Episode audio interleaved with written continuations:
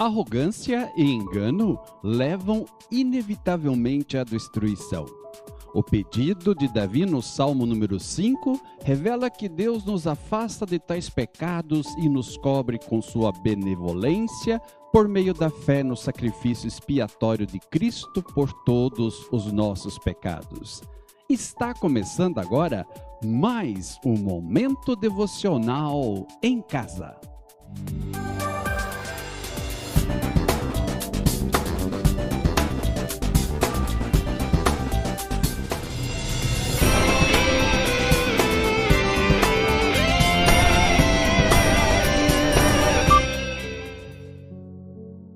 Olá, eu sou o pastor Gilson Persky. Eu quero fazer um convite a você, um convite muito especial para que você inscreva-se em nosso canal no YouTube, CL Céu Bom Pastor Limeira.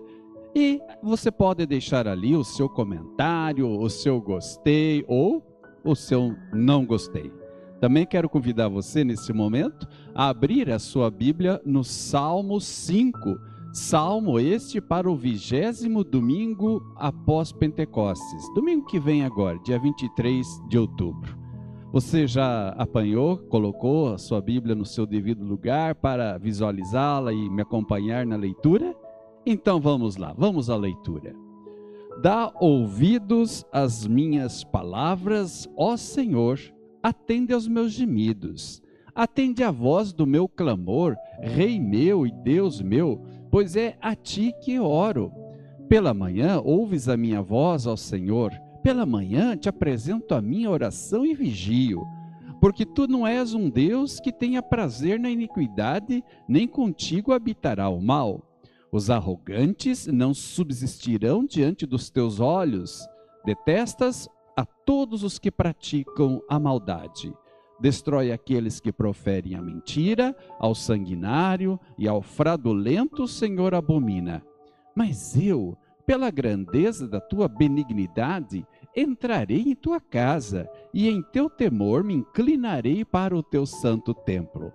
Guia-me, Senhor, na tua justiça, por causa dos meus inimigos, aplana diante de mim o teu caminho, porque não há fidelidade na boca deles as suas entranhas são verdadeiras maldades, a sua garganta é um sepulcro aberto, lisonjeio com a sua língua. Declara-os declara culpados, ó Deus, que caiam por seus próprios conselhos. Lança-os fora por causa da multidão de suas transgressões, pois se revoltaram contra ti. Mas alegrem-se todos os que confiam em ti Exultem eternamente, porquanto tu os defendes. Sim, glorie-se em ti os que amam o teu nome. Pois tu, Senhor, abençoas o justo, tu os circundas do teu favor como de um escudo. Reflitamos sobre essas palavras, mas antes, roda a vinheta.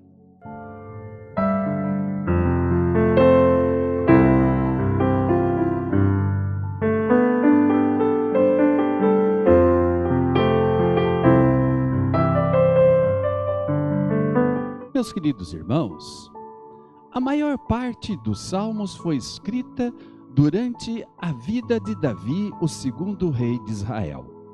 Alguns incluem detalhes que os posicionam em momentos específicos da vida desse grande líder. Na maioria dos casos, porém, não temos dados suficientes para identificar o contexto exato. O Salmo 5 representa a atitude que caracterizava a vida deste homem de Deus, a vida de Davi. Mas alguns aspectos das suas súplicas parecem típicos dos primeiros anos do seu reinado, quando esse homem humilde buscava o favor de Deus para consolidar o seu reino. Dá para imaginar Davi chegando dia após dia na presença do Senhor, pedindo que a causa dos justos seja estabelecida e que os arrogantes e ímpios sejam derrotados. Davi encaminhou esse salmo ao mestre de canto para ser utilizado na adoração ao Senhor e iniciou o hino com o seu pedido para o Senhor ouvir as suas súplicas. Vamos ver versículo por versículo? Então vamos lá, também vou colocando o mesmo texto na Bíblia da linguagem de hoje. Versículo 1 Ele quer dizer ali: Ó Senhor Deus, ouve as minhas palavras e escuta os meus gemidos. Meu Rei, meu Deus, atende o meu pedido de ajuda, pois eu oro a ti, ó Senhor. Reparem vocês que o rei Davi reconhece Deus, o Senhor, como o Rei dos Reis. Também reparem aqui que o Davi, o salmista, parte da oração, buscando humildemente a graça de Deus, repreendendo mediante esse ato primeiro a soberba dos ímpios, como se dissesse: esses ímpios estão satisfeitos, se acham santos, justos, sãos, e não carecem de médico nem da tua graça, por meio da qual se tornam justos.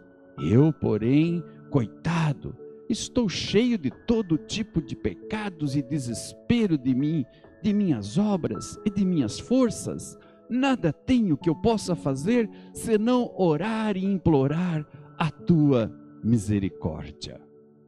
Versículo 3: De manhã ouves a minha voz, quando o sol nasce, eu faço a minha oração e espero a tua resposta.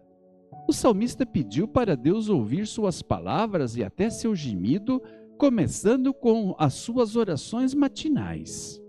Apesar da sua verdadeira intimidade com Deus, Davi não abordou o Senhor com demandas e exigências. Ele apresentou suas orações, clamando e implorando diariamente e esperava as respostas do Senhor. A mensagem principal do salmo depende de uma distinção entre ímpios e justos. Davi se colocando então entre os fiéis, entre os justos.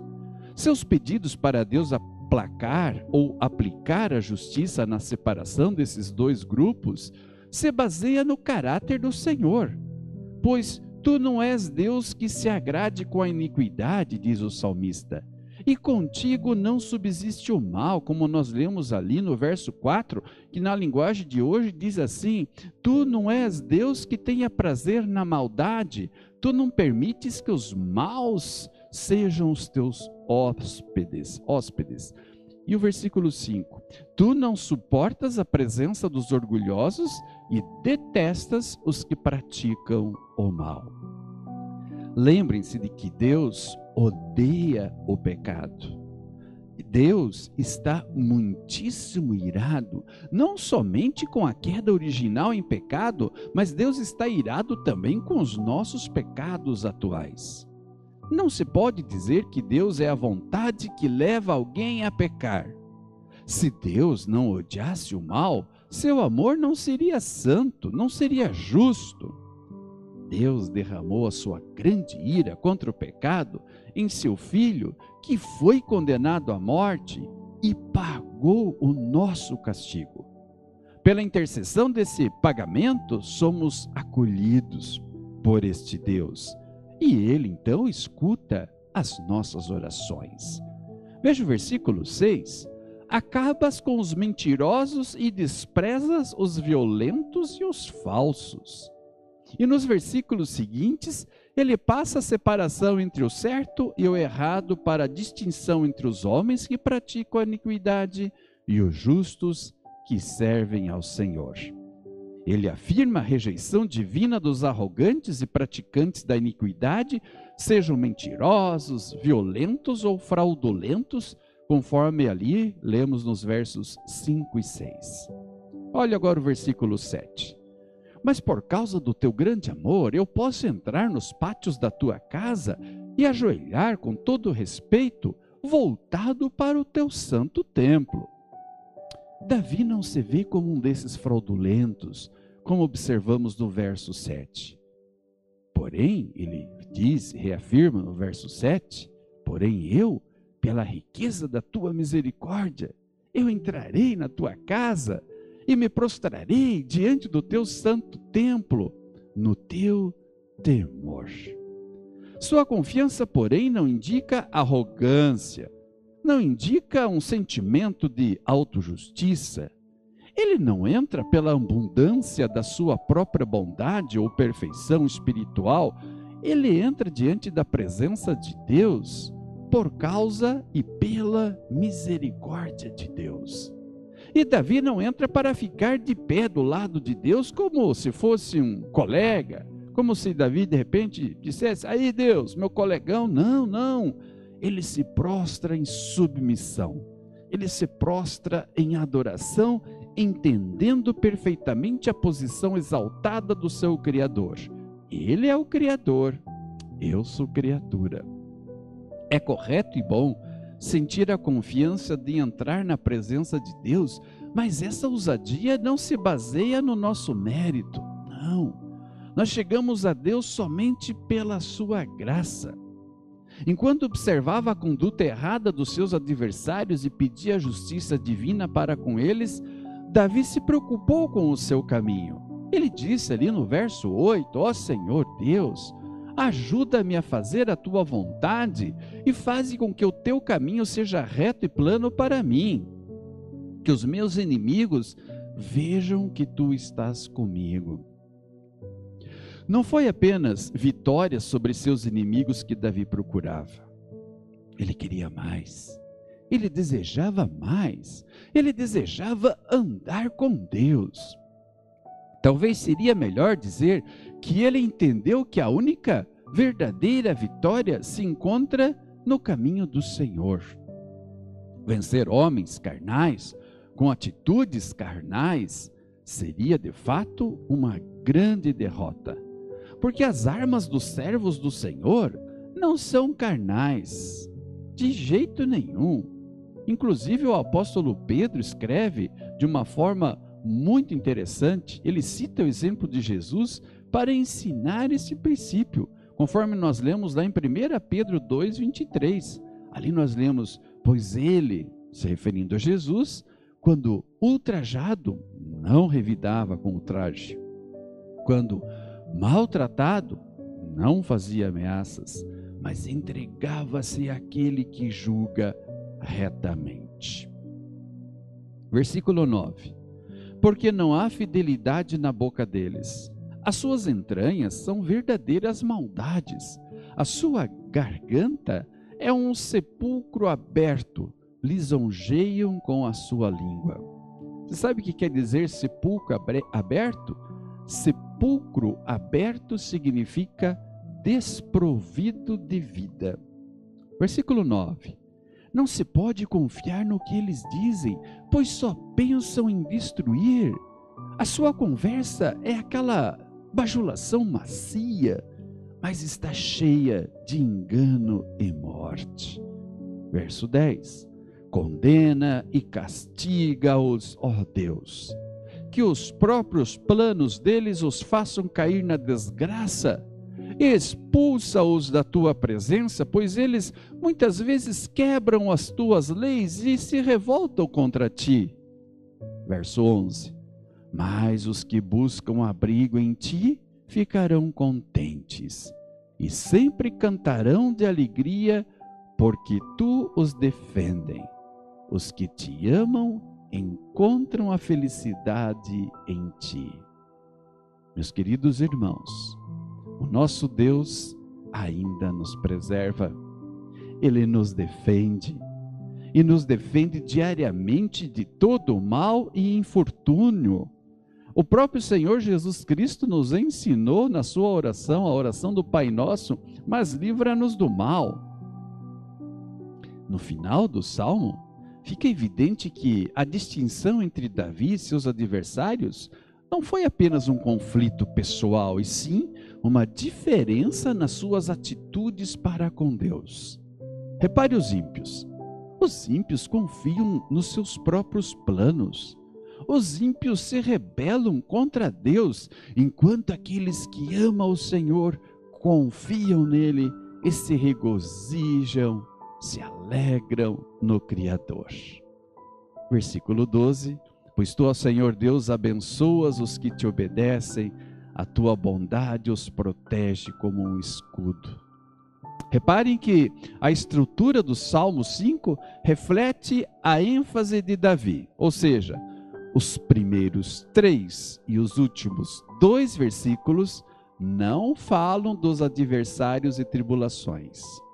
Davi passou por provações, mas ele começou e terminou a sua jornada com o foco exclusivamente em Deus.